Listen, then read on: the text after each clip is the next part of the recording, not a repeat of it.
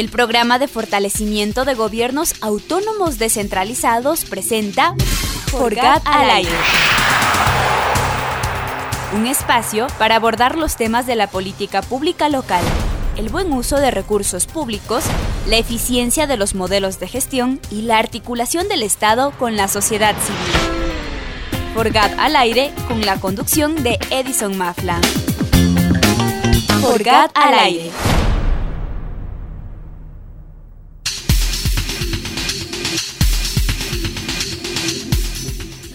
Buenos días, buenas tardes, buenas noches a todos los amigos que nos siguen en Radio Voz Andina Internacional. Este es tu programa Forgada al Aire. Te acompaña Edison Mafla en esta conducción. Tendremos hoy día noticias, eh, artículos de opinión y sobre todo nuestra entrevista eh, que, que, lo hacemos cada 15 días en este programa que además se transmite a semana seguida. Muchas gracias por estar en contacto con nosotros. Vamos a empezar con esta programación. Tenemos eh, varios eh, eh, artículos que hemos recogido durante estos 15 días. Vamos a hacer priorización sobre un tema importantísimo en modelo de gestión y el caso específico de Costa Rica. Vamos a dar lectura a, e, a, ese, proceso, pero también tenemos una entrevista, una tertulia con Cecilia Chacón. Vamos a conversar con ella y finalmente eh, revisaremos nuestras redes sociales y animaremos a nuestros amigos que sigan en contacto con nosotros a través del Facebook, a través de nuestra página Voz Andina Internacional, de una iniciativa más del área de gestión y de esta universidad. Eh, sin más, por el momento vamos con nuestro primer, con nuestro primer punto.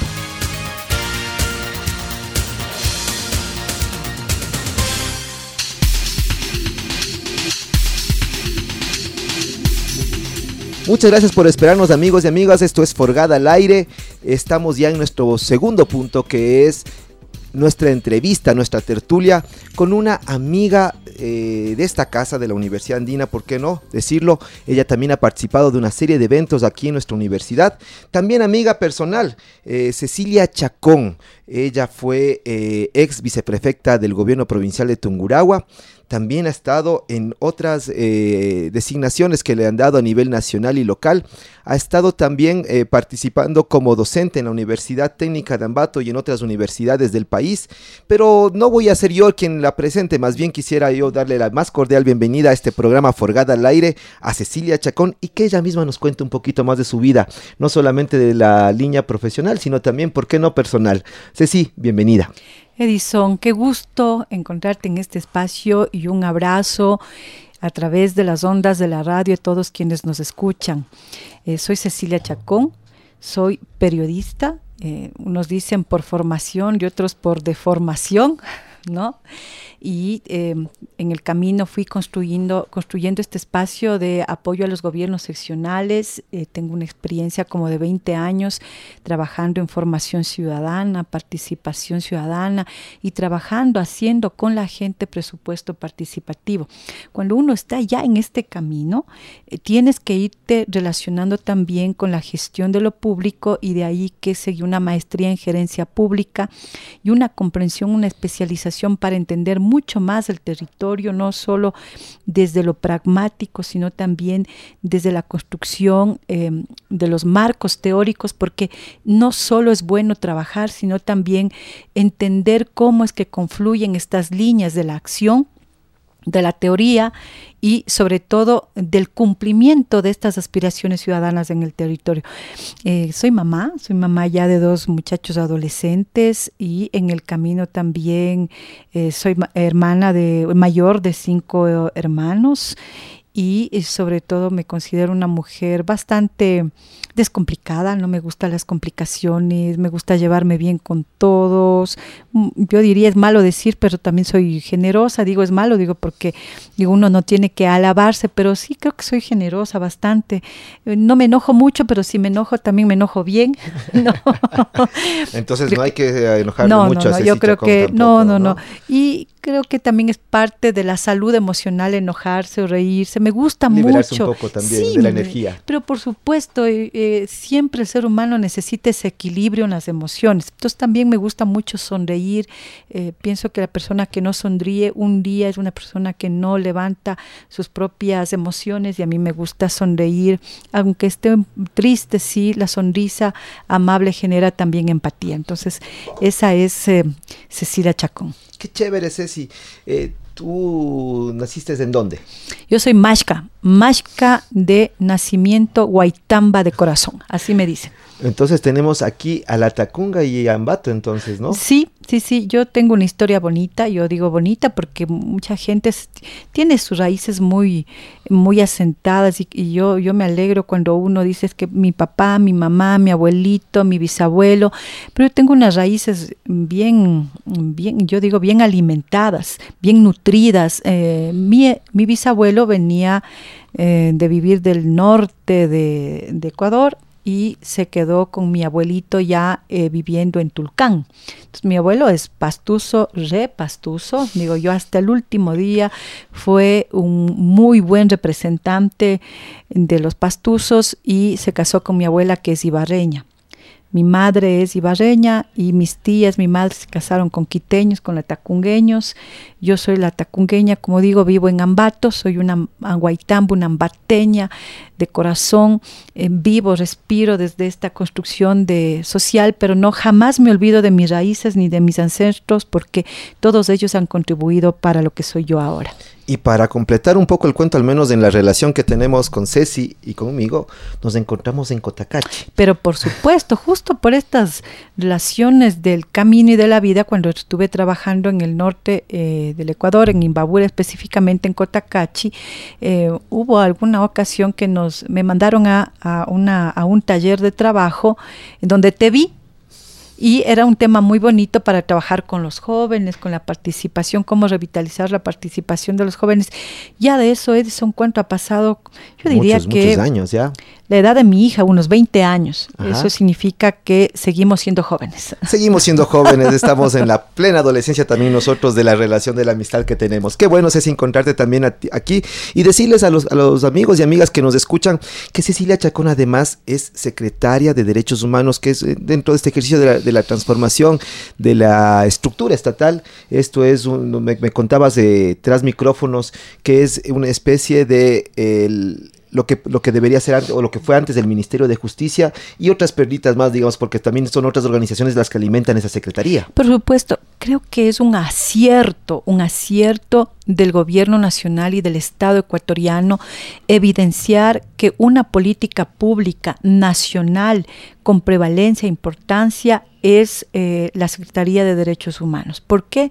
Porque tiene por fin una visibilidad y una visibilización del interés del Estado ecuatoriano para ocuparse y no solo preocuparse de la gestión de la trayectoria, de la perspectiva y del cumplimiento de sus obligaciones en el tema de derechos humanos a nivel eh, nacional y a nivel internacional. Entonces, este cumplimiento tiene que verse en varias áreas de la gestión social de la ciudadanía y que obviamente al derivarse de justicia eh, tiene que ir cumpliendo algunos elementos, requisitos para su conformación.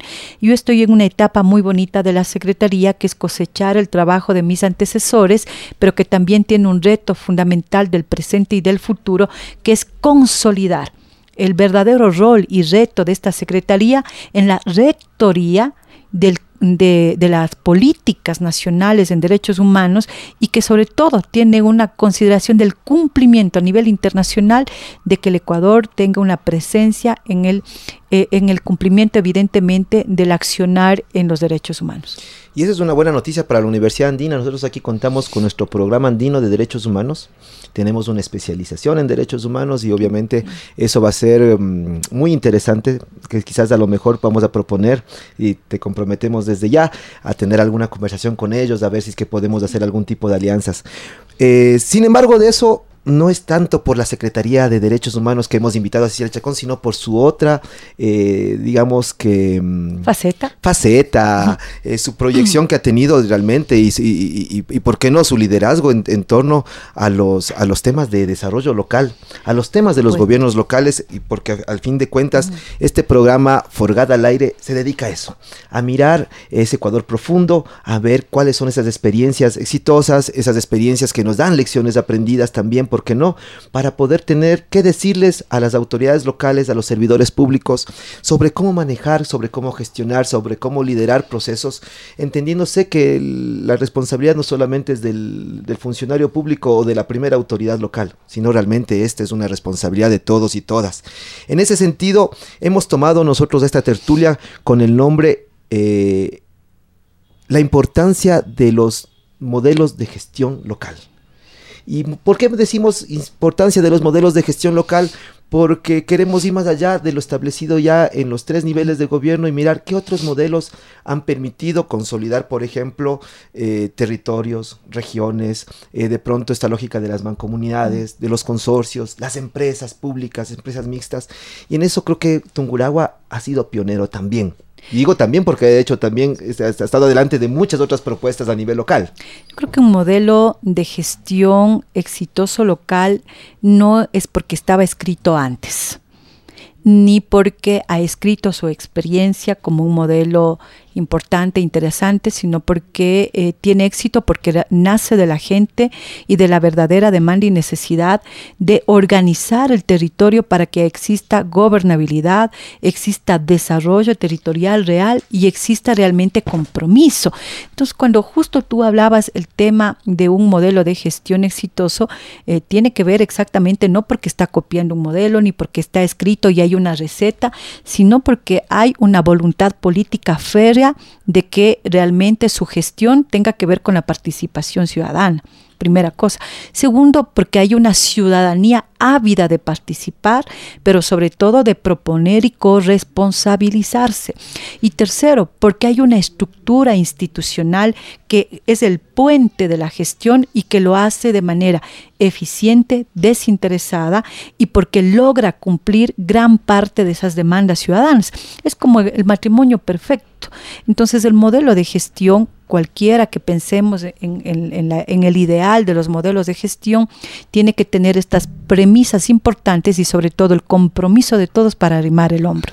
Y en esta relación perfecta de matrimonio, porque en un matrimonio también hay problemas, digo yo, eh, esta relación entre lo que el Estado hace con lo que la sociedad civil demanda, ¿cuáles podrían ser, a tu juicio, tú no solamente tienes en, tu cabeza las experiencias de Tungurahua, sino realmente has, vivido muchas experiencias a nivel de país y has participado también de algunos espacios de diálogo con bastantes gobiernos locales.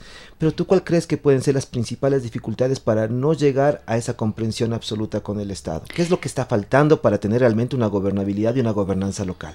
Bueno, eh, sobre todo que... Eh, queramos limitar la participación ciudadana, especialmente a lo que yo quiero eh, como autoridad es decir, la participación ciudadana, mientras tanto y cuanto eh, me beneficio yo de esa imagen de la utilización ciudadana. Ese es el primer error.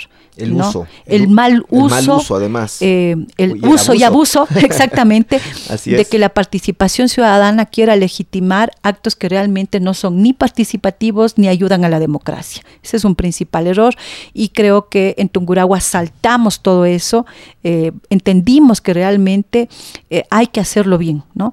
El segundo, eh, yo diría, dificultad, error que hay que saltar es que eh, piensen que la participación ciudadana no tiene poder ese es un elemento fundamental porque cuando uno eh, genera, llama, invita a hacer la participación ciudadana es porque realmente está compartiendo ese poder que se llama la palabra, el presupuesto, la planificación, la gestión, la evaluación y la corresponsabilidad del uso de los bienes y servicios de lo público. Entonces, cuando no hay esa comprensión, puedo también malentender la participación.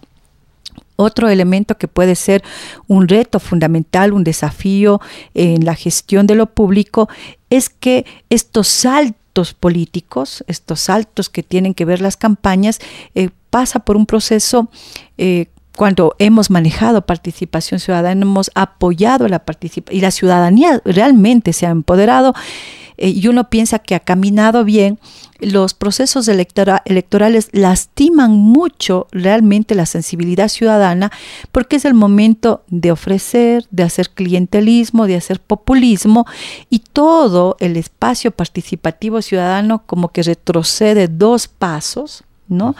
Porque, eh, claro, en el deseo en el ámbito también de querer mejorar, eh, de querer cambios, de búsqueda, resulta que se encuentra con una oferta de propuestas, proyectos, eh, postulaciones, ideas que aparentemente parecen novedosas, que el momento de la ejecución no han pasado de ser ideales que no se pueden cumplir. Entonces, ahí hay un retroceso porque la ciudadanía evidentemente quiere cambiar, quiere desarrollar de mejor manera sus espacios y resulta que se encuentra con unas ofertas extraordinarias, pero también extralimitadas, que luego le cuesta a la ciudadanía entender qué pasó. Y pasa que también nos dejamos llevar del clientelismo, de la propuesta, de estas falsas expectativas en las que el criterio es ofrecer empleo donde no sea donde no hay empleo, donde no hay el empleo eh, duro, fuerte, ¿no? Eh, que ofrezco cambio y desarrollo cuando sabemos que hay procesos que se tienen que ir eh, con continuidad, que no es el tema de la autoridad de turno. Por eso se hace una planificación plurianual y que significa que son prioridades no de la autoridad, sino prioridades que deben continuar y son de la ciudadanía. ¿no? Y que ahí, obviamente, el sector, el espacio más lastimado es de la ciudadanía. O sea, si, quisiera entender eh, eh, esta reflexión que tú haces en, torno a esta relación entre, entre la autoridad local o eh, en este caso el órgano administrativo de gobierno y la sociedad civil, va marcado entonces por el nivel de información y por el poder. Pero por supuesto, yo diría que también la desinformación es poder. Dentro de la información, la desinformación. la desinformación es poder y la información también es poder porque el ciudadano que conoce bien sus derechos, que está bien informado de lo posible, no de lo imposible, sabe hasta dónde se puede estirar las sábanas y obviamente hasta dónde el, el ofrecimiento es cumplimiento. ¿No? Y no es demagogia. Y no es demagogia, y se para, y, se para y lo hace bien, ¿no? Y la desinformación también es poder, porque mediante la desinformación, un buen proyecto, y creo que a ti también te ha pasado eso, un buen proyecto social, un buen proyecto de desarrollo, se cae, se va al suelo, porque alguien ofreció hacer un hospital donde no sabe de dónde va a sacar la plata donde no le van a dar los permisos, quizás no es pertinente porque hay otro servicio de, salud que le atiende y si no lo hay tampoco lo va a cumplir porque significa que los grandes costos que implica esa oferta sobrepasan el verdadero presupuesto,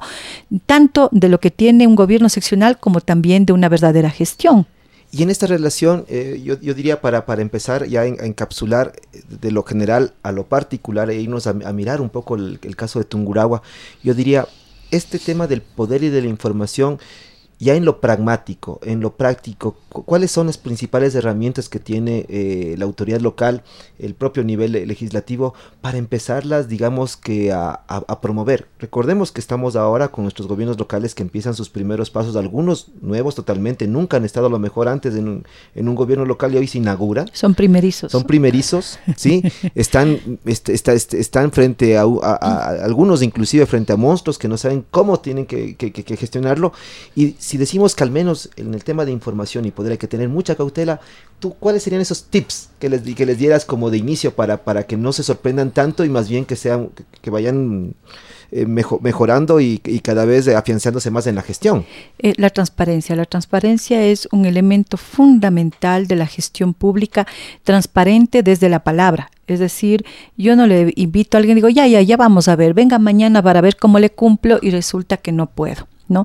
Entonces, la transparencia es un elemento fundamental de la confianza, de la veracidad y de la legitimidad. Ya ganamos los votos, eso se llama legalidad.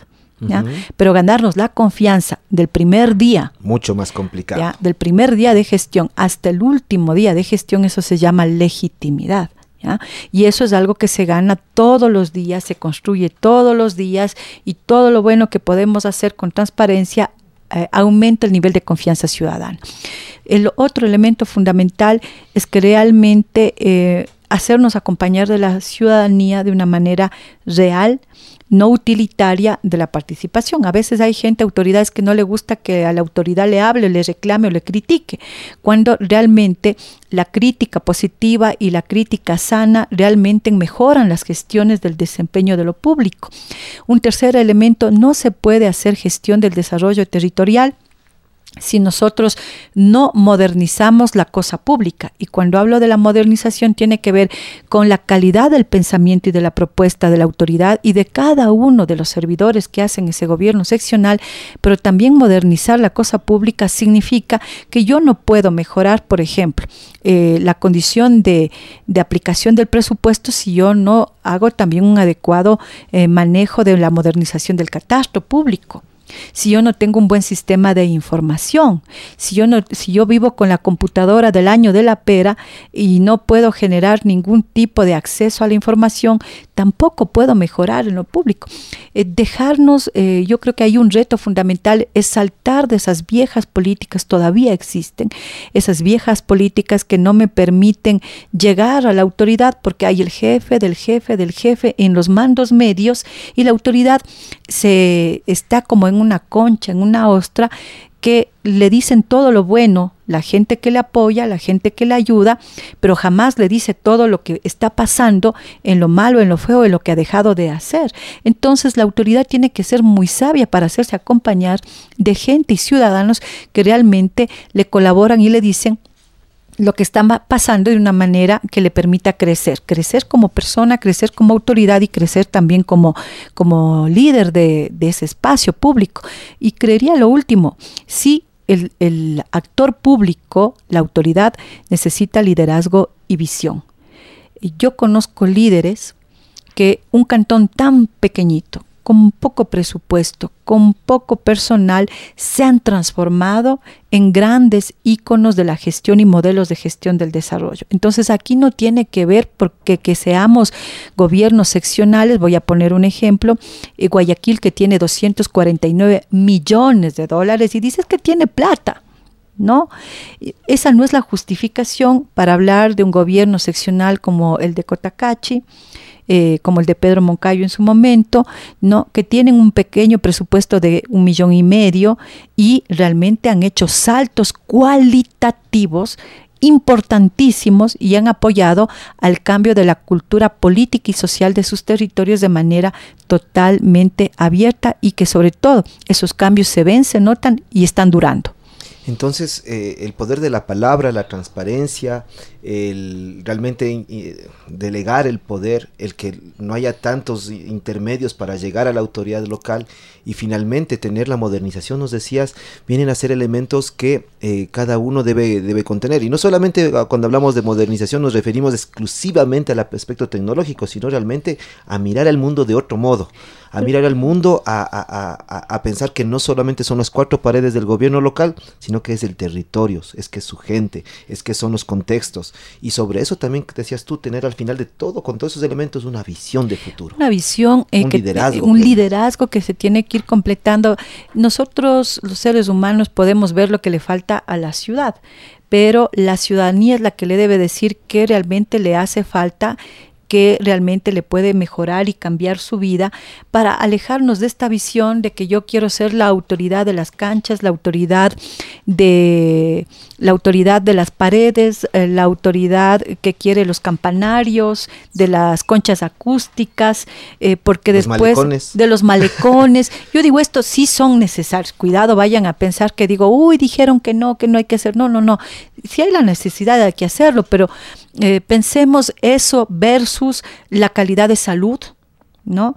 Eh, de la reducción de las violencias en mi territorio, de la condición de seguridad, eh, que me permitan realmente fomentar cambios de largo plazo. O sea, yo estoy de acuerdo que el campanario está bien, la concha acústica, pero mm, yo recuerdo decir, pero ¿por qué piden eso? Y un señor decía, lo que pasa es que eso estaban dando.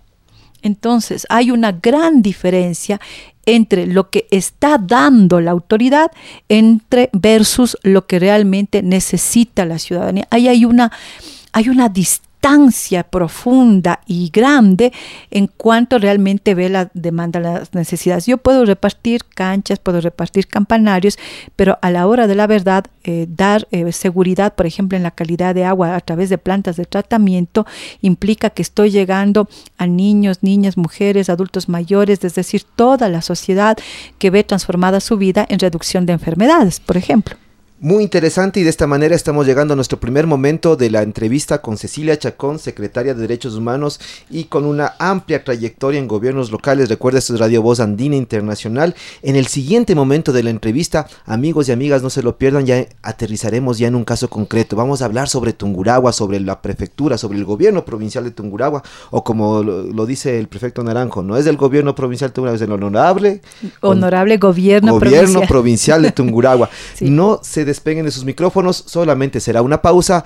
Eh, con ustedes, eh, recuerden, esto es Radio Voz Andina Internacional y tu programa Forgada al Aire.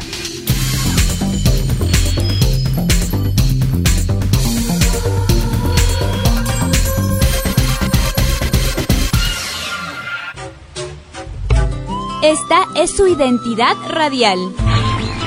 Voz Andina Internacional. Voz Andina Internacional. Anímate a estudiar, anímate a vivir. La Universidad Andina Simón Bolívar abre la segunda convocatoria internacional para sus programas de maestrías en investigación, maestrías profesionales y especializaciones entre el 19 y el 23 de agosto de 2019.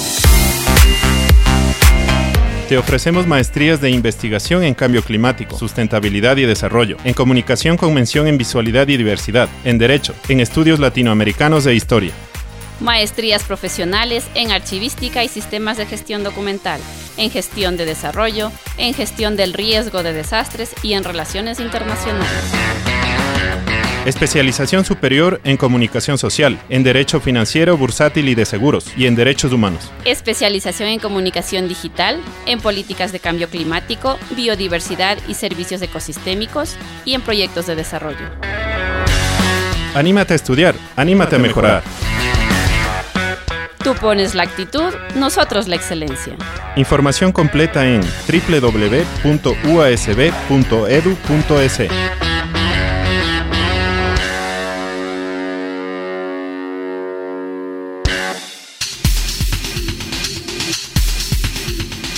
Amigos y amigas, muchas gracias por esperarnos.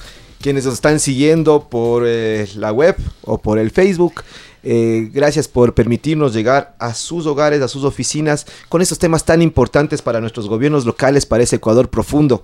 Recuerden que estamos conversando con Cecilia Chacón, secretaria de Derechos Humanos, y aprovechando de ella su gran experiencia y gran trayectoria con gobiernos locales, habíamos hablado eh, en el primer segmento sobre la importancia de, la, de, generar estos pactos, esta relación entre Estado y sociedad civil y cuáles son esos tips además para poder llegar a, mejorar esa relación y realmente tener cambios profundos, cambios de impacto. Eh, hablar de política pública no es tema, no es tema, no es tema fácil, al contrario, se tiene que entender una serie de complejidades en el territorio. Y Cecilia Chacón no solamente es una teórica de esto, porque además sí ha estado como docente, es una ejecutora también de sueños. Al menos así lo veo, porque tenemos a Tunguragua como el caso más, el caso más representativo de seguramente en los, últimos años para el país y por qué no pensar para Latinoamérica. Y este modelo de gestión que se ha dado en Tunguragua ha permitido eh, continuar eh, ahora con, con, una nueva autoridad y seguramente sus ciudadanos, sus ciudadanas están también eh, presionando para que el modelo continúe, más allá de las figuras. Ceci, ¿cómo has visto tú? Crecer a, este modelo? ¿Cómo has, cómo, has, ¿Cómo has visto tú desde tus distintas instancias? Porque sabemos que estuviste como funcionaria pública y luego como autoridad. ¿Cómo, cómo, cómo, cómo ha logrado surgir Tungurahua en ese ejercicio? Creo que la fortaleza fundamental de este modelo es que no es un modelo que tiene eh, con, no viene con nombre y apellidos, es decir, no le pertenece a alguien. Yo creo que si hay un verdadero impulsor, es decir, necesitas una visión y un enfoque y un liderazgo. Sí, pero mm, el modelo siempre va a funcionar porque hay un colectivo. Hay un, no digo un grupo, digo un colectivo. Necesita sumar voluntades. Y las voluntades están desde las más pequeñitas, por ejemplo, los actores de la economía social y solidaria, hasta las voluntades de aquellos que tienen una importante incidencia en el territorio, como pueden ser las grandes empresas, los grandes involucrados de la gestión política, porque también tener opinión política eh, y tener opinión pública es incidir en la comunicación, incidir en la formación de nuevas opiniones que hacen el territorio. Entonces, este es un, un modelo que trasciende a las voluntades ciudadanas de todos los sectores, de todas las economías, de todas las visiones sociales y todas las visiones también de género. Eso es bien importante porque eh, también pensamos que el modelo de gestión amplifica el nivel de confianza del relacionamiento ciudadano. ¿Dónde podríamos creer que un gran empresario se sienta con un metal mecánico? ¿Ya?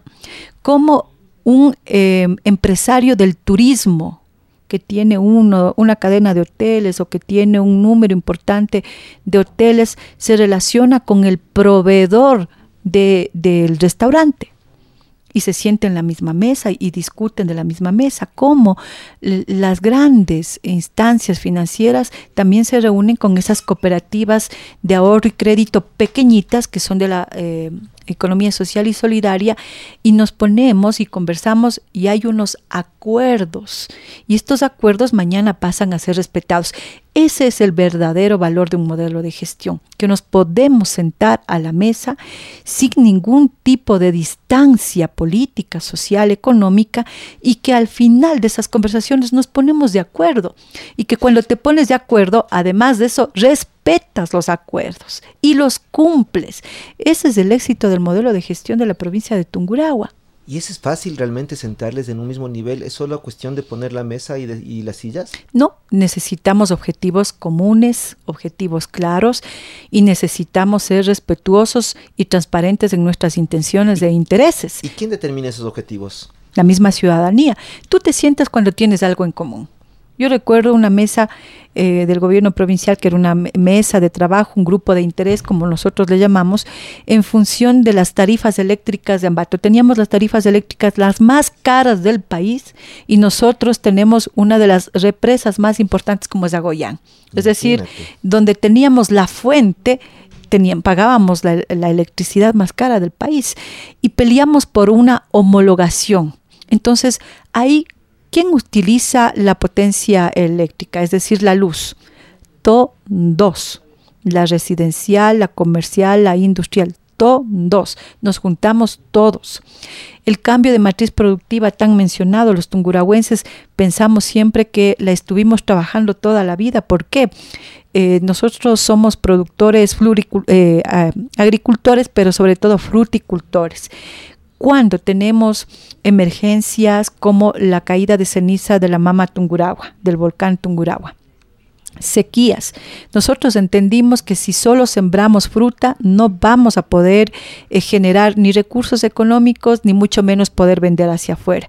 De la noche a la mañana esta experiencia, esta visión empírica, pero sobre todo una visión de amor a, nuestra, a nuestra tierra, hace que, por ejemplo, el cantón Quero haya dejado de ser un poco frutícola y pase a ser el primer productor de cebolla blanca y cebolla paiteña de la provincia de Tungurahua. ¿Por qué? Porque le caía tanto cenizazo que entendió que cuando sembraba cebolla la ceniza se le resbalaba por las hojitas verdes. Y que obviamente el producto estaba debajo de la tierra y que era más, eh, menos propenso al cenizazo. Entonces miren que nuestra matriz productiva cambia permanentemente en función de nuestras necesidades y de los golpes de la naturaleza que hemos tenido permanentemente porque también nos hemos querido quedar en la tierra. Y ese ha sido un valor fundamental para comprender que esa es la forma de hacer las cosas. ¿Cómo funciona el modelo de gestión con, los, con las juntas de regantes, por ejemplo? ¿De dónde nace la famosa hora ambateña? Nace de los regantes. ¿Así? ¿Ah, ¿Por qué? Claro. Eh, es algo que me ha sorprendido mucho. Eh, hacemos un paréntesis, ¿no? Yo me desespero el momento que me paso un minuto y dije, ya se fregó. Ya empezaron. En Ambato ya empezó. Empezó esa reunión. Y a grandes personajes. cinco minutos por antes supuesto, mínimo. Cinco, ha habido, bueno, a grandes personajes que han tenido que un poco llegar al apuro y al susto porque las sesiones de que se hacen tanto en la ciudad de Ambato como de la provincialización y de los cantones, la hora ambateña significa que empezamos en punto y tratamos de hacerlo de esa manera. Entonces, eh, ¿cómo nace esta hora? Eh, si tú vas al campo, eh, generalmente eh, los aguateros dicen a tal señor le toca la, el agua a las 3 de la mañana y tiene una hora de agua comprada porque le toca al señor Pepito, a, Pepito Pérez la siguiente hora. Entonces Pepito Pérez está esperando que a las 4 en punto de la mañana cierre el agua del otro señor y le abran la escotilla de las 4 de la mañana porque también le van a hacer lo mismo a las 5 de la mañana, ¿no? Entonces, ¿eso qué significa? Que si tú dejas perder una media hora de agua, 10 minutos de agua, tú no puedes cumplir tus expectativas de riego cuando hablamos de riego por inundación. Entonces la gente está muy expectante del cumplimiento de esas personas que abren y cierran las escotillas, abren y cierran las escotillas porque tu producción depende de eso. Entonces la gente en el campo nos ha enseñado muchísimo también que ese es un valor fundamental, ya no solo de los regantes de nuestra provincia, sino también de los ciudadanos de nuestra provincia, porque hay eh, que honrar el tiempo de los demás.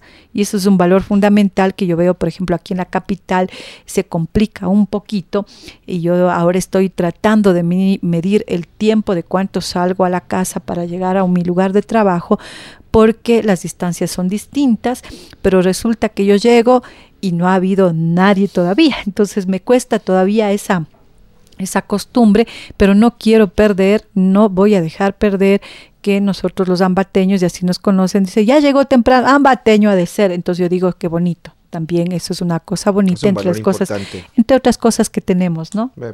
Súper chévere porque además si hacemos eh, esta, esta relación que tú, que tú dices con respecto al agua, yo diría lo mismo con respecto a la palabra, con respecto a las acciones y estas tienen realmente una oportunidad y un impacto importante, es ahí cuando tú decías empezamos a creer y empezamos a legitimar la acción de lo público.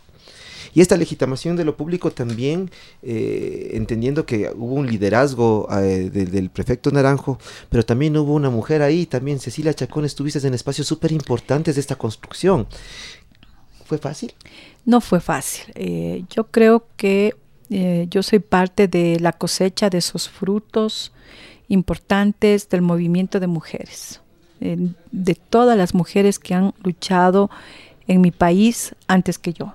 Sea, si puedo ser candidata no solo ha sido porque me han conocido, que mi trabajo, sino también porque eh, te permite que las mujeres tengamos mayor acceso hacia espacios formales de poder y porque obviamente si te conocen alguien vota por ti y quieren quieren que esa gente vota porque quiere que estés ahí, ¿no? Entonces sí es un poco complejo y complicado porque la política es un espacio generalmente masculino, hay códigos masculinos de la política que se entienden y que uno una mujer tiene que luchar muy fuerte para no dejarse llevar de esos roles masculinos, es decir, para hacer política no tengo que insultar a nadie. Eh, para hacer política no tengo que decir todo lo malo de mi antecesor y me busco además lo malo como para insultarle y decir que yo voy a ser mejor. Entiendo que una política desde, desde ser mujeres implica hacer bien las cosas, eh, construir bien procesos, aliarnos bien con la ciudadanía, pero sobre todo dejar en alto una gestión que facilite y comprenda también las demandas, demandas de todos los sectores, no solo desde las mujeres, sino de todos los sectores, y ese es el gran reto que también tenemos las mujeres. Sí es difícil, es complicado, complejo, pero eh, creo que estoy poniendo de manifiesto también que sí se puede que sí lo podemos hacer y que hay muchas mujeres en mi provincia que están dando ahora mismo esa cuota de compromiso a todos los espacios ciudadanos para sobre todo poner una voz de aliento, una voz de trabajo, para arrimar el hombro en todas las líneas de acción de la gestión pública. ¿no? Esto hablo desde los consejos de protección de niñez y adolescencia hasta, por ejemplo, de preocuparnos de la producción, el fomento productivo, de la calidad de vías, de la calidad de riego que nos llega a cada uno de nuestros hogares y familias. Pensando un poco desde esta relación de género, que también puede pasar eh, en, cualquier, eh, en cualquier gobierno local, a veces asumimos que solamente por el simple hecho de ser hombre o mujer tenemos ciertas tareas. Y son solo esas las tareas las que pueden perfeccionarlas, es decir, a lo mejor, ah, porque eres hombre, entonces dedícate al tema del, del empleo o, del, o, del, tema de la parte del fomento productivo. Ah, porque eres mujer, dedícate solamente al tema de consejos de protección de derechos. Haz el día no hay una integralidad ahí. No, hay, hay, una comprensión que todavía nos toca trabajar. Por supuesto. Eh, le ve mujer y es dedícale, eh, haz el día del niño, el día de la madre símbolo, el día de la mujer, entrega florcitas, encárgate de hacer las navidades, de hacer gestión para las, eh, las canastas navideñas. sí, lo podemos hacer. Pero no es lo único que podemos hacer. Y no es un trabajo exclusivamente solo para mujeres además, porque también en teoría lo debería también hacer un hombre también. Por supuesto, eh, lo podemos hacer, yo insisto, lo podemos hacer y muy bien, pero también estamos consolidando un espacio de preparación en el que podemos hacer presupuesto participativo, por supuesto, manejar la consolidación de cómo se arma la participación ciudadana, liderar procesos, trabajar con todos los sectores sociales económicos, marcar una ruta económica, política y de desarrollo del territorio, lo podemos hacer, es decir, no excluimos aquellas actividades que de pronto las hacemos bien y mejor, quizás que un hombre, pero también estamos asumiendo grandes retos del territorio en el que las mujeres contribuimos con una gran parte de la producción económica de, nuestro, de nuestra provincia y de nuestro país. Mira, eh, clarísimo un ejemplo, el día lunes en Ambato, todos conocen, el día lunes es el día de feria de Ambato, creo que es la, el único cantón en el Ecuador que hace feria el día lunes, ¿no? y ese día lunes es prohibido, por ejemplo, hacer paros. Ya todo mundo hagamos paro, pero después del martes, ¿no? pero lo fundamental es que en, en, Ambato, el día lunes, que es el día de feria, confluyen todas las ferias y se aglutina toda la, la, ciudadanía, los habitantes que vienen del resto de cantones de la provincia 8 y también vienen de nuestras hermanas provincias, Cotopaxi, Bolívar, Chimborazo a hacer feria el día lunes en Ambato.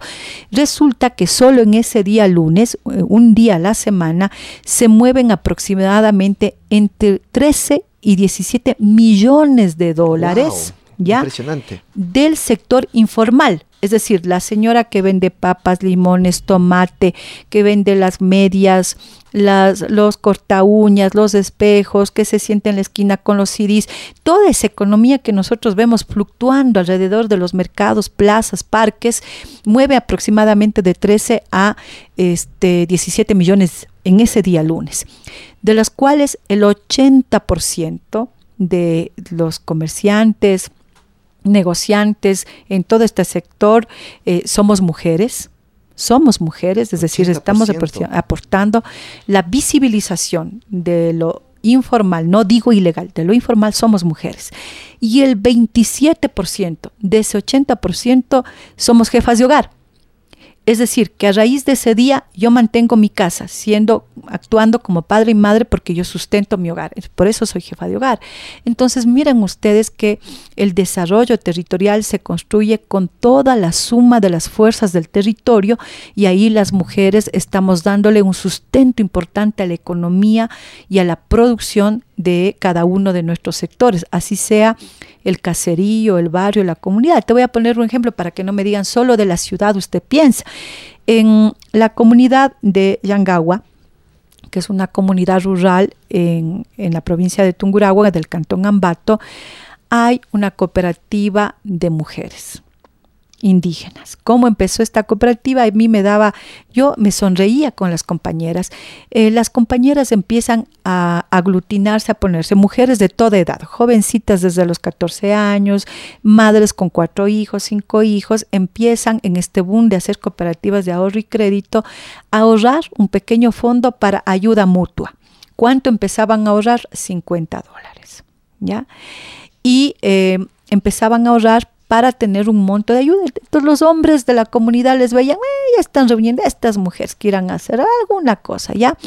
Resulta que las mujeres que eh, iban a pensando cualquier cosa, tienen ya un fondo de un millón de dólares. Ahora sí será interesante para los señores maridos, compañeros, Pero por supuesto, ya les dicen queremos ser socios. Ah, ya. Entonces las mujeres dicen ahora un ratito, y nosotros les pedimos ayuda y que ah, eso es cosa de no, no va a pasar más allá del ratito y ahora resulta que esta cooperativa de ahorro y crédito se llama Richari Guarmi, que, se, que podría traducirse a levántate mujer o despierta mujer, y que tienen este presupuesto y cuyas socias las conforman las mujeres solteras y casadas de entre 14 y 50 años de edad más o menos y que ahora son ellas las que prestan la plata en la comunidad por decir de una manera coloquial y que ese es un emprendimiento. Entonces, pero ha sido de muchos esfuerzos, hasta tener este capital han pasado como unos 5 o 6 años y que ahora están pensando, porque lo bonito no es tener la cooperativa,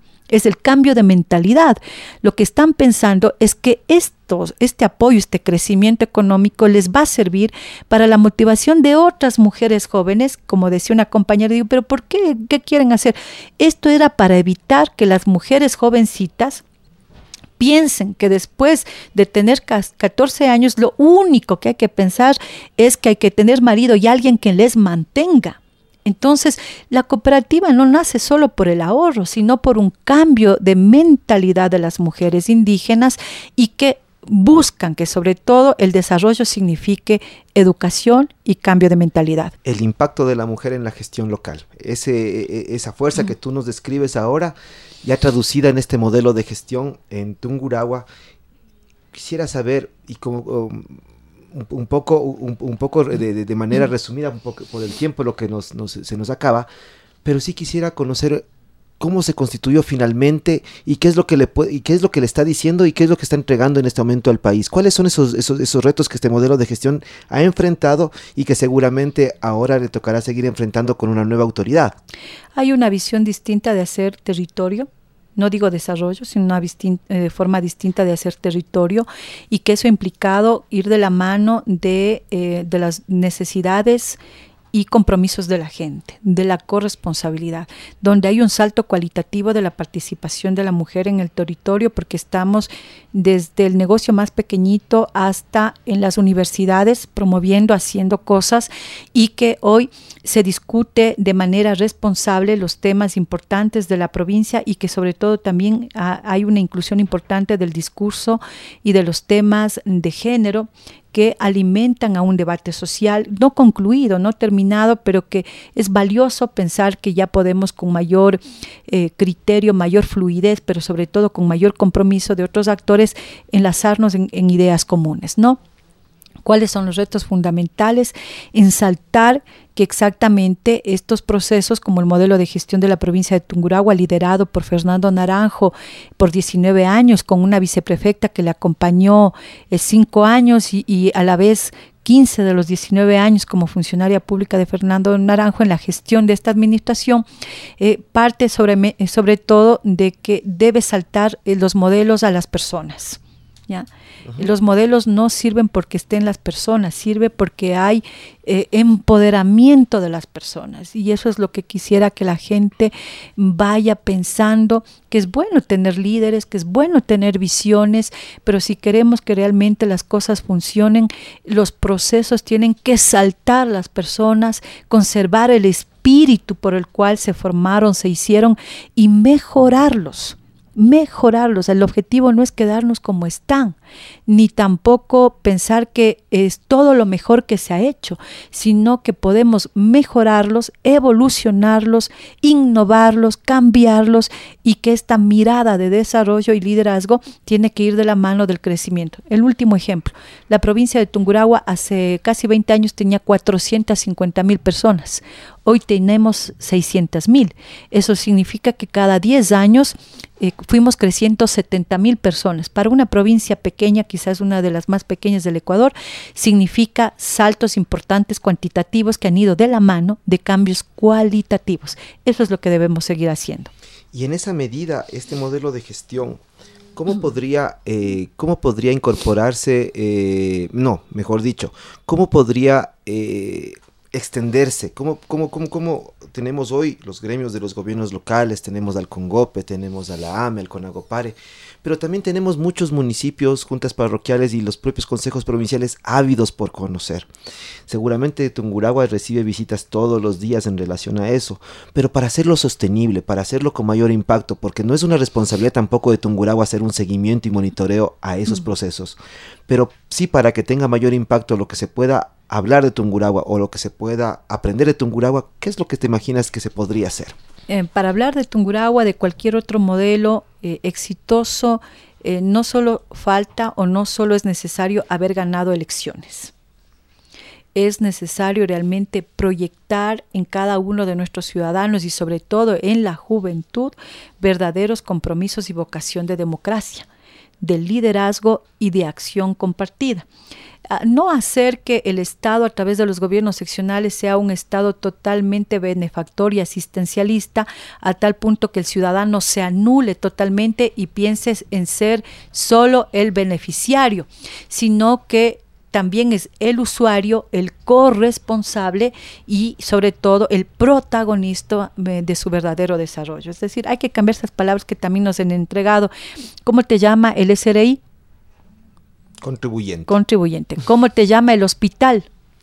Paciente. El Estado. Eh, el beneficiario. Beneficiario. El usuario. El usuario a veces. ¿Cierto?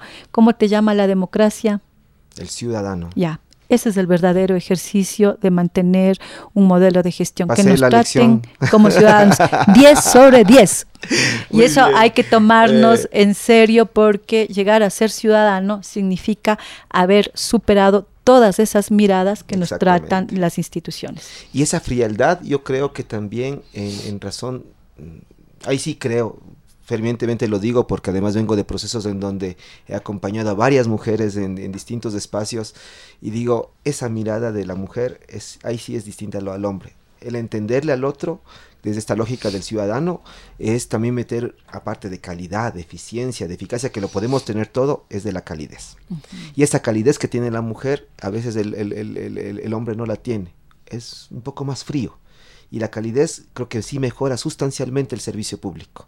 Y yo creo que necesitamos calidez para tener una buena política pública además.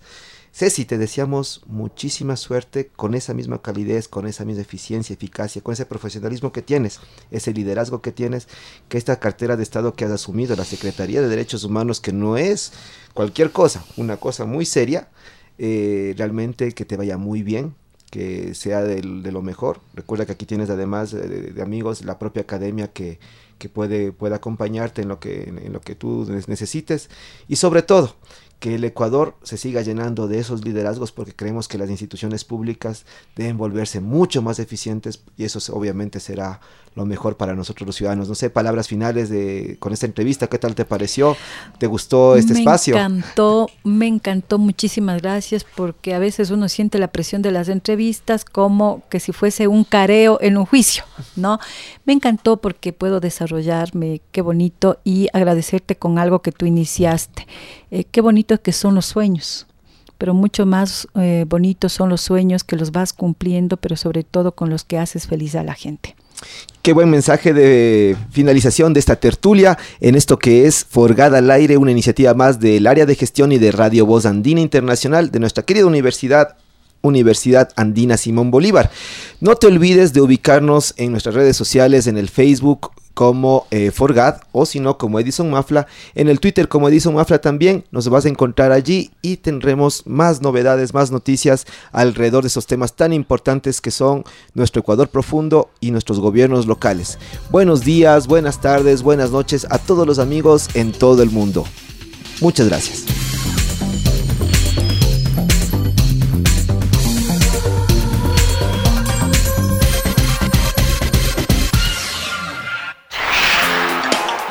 Forgada al Aire fue una producción del Programa de Fortalecimiento de los Gobiernos Autónomos Descentralizados. Les agradecemos por su generosa compañía.